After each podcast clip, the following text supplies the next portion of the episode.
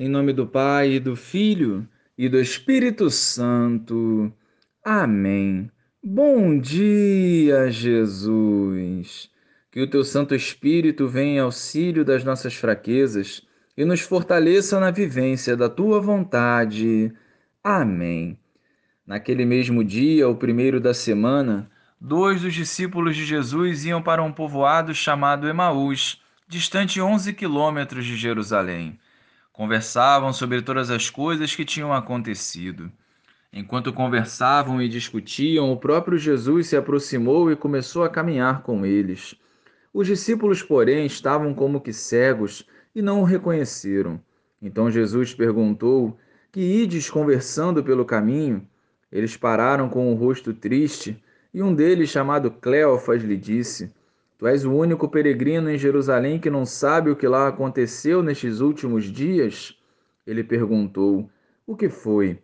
Os discípulos responderam: O que aconteceu com Jesus, o Nazareno, que foi um profeta poderoso em obras e palavras, diante de Deus e diante do povo.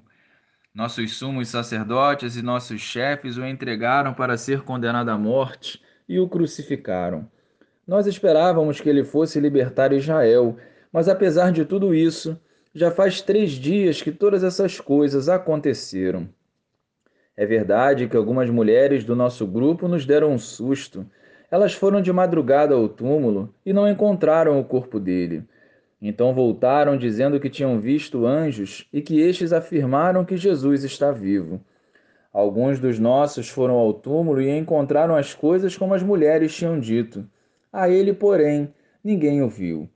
Então Jesus lhes disse: Como sois sem inteligência e lentos para crer em tudo o que os profetas falaram.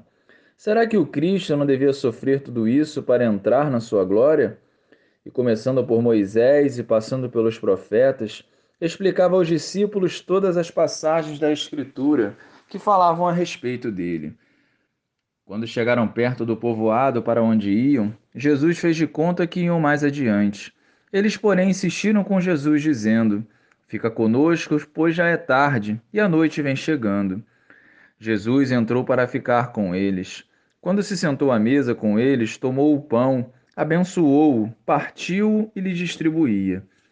Nisso, os olhos dos discípulos se abriram e eles reconheceram Jesus. Jesus, porém, desapareceu da frente deles. Então um disse ao outro: não estava ardendo o nosso coração quando ele nos falava pelo caminho e nos explicava as Escrituras? Naquela mesma hora, eles se levantaram e voltaram para Jerusalém, onde encontraram os onze reunidos com os outros. E estes confirmaram: realmente o Senhor ressuscitou e apareceu a Simão. Então os dois contaram o que tinha acontecido no caminho e como tinham reconhecido Jesus ao partir o pão. Louvado seja o nosso Senhor Jesus Cristo, para sempre seja louvado. Já não há motivos para chorar. O Senhor está vivo, ele ressuscitou. A tristeza momentânea dos discípulos enquanto caminhavam deu lugar a uma grande alegria diante do encontro com o Senhor. Primeiro, através dos corações abrasados com a explicação da palavra, segundo, com o reconhecimento a Jesus ao partir o pão. É a certeza que nós temos da presença do Senhor através da Sua palavra e da Eucaristia. O encontro com Jesus ressuscitado, ainda que de forma lenta, foi o ponto de partida desses dois discípulos para a missão confiada pelo Senhor. Portanto, não caminhemos desanimados e sem esperança. Esse mesmo Jesus ressuscitado caminha conosco, de forma simples e discreta desejando aquecer e transformar os nossos corações. Basta apenas o reconhecermos e vivermos a Sua vontade. Iluminados pela Sua palavra, anunciemos e vivemos a boa nova por onde passarmos. Glória ao Pai, ao Filho e ao Espírito Santo, como era no princípio, agora e sempre. Amém.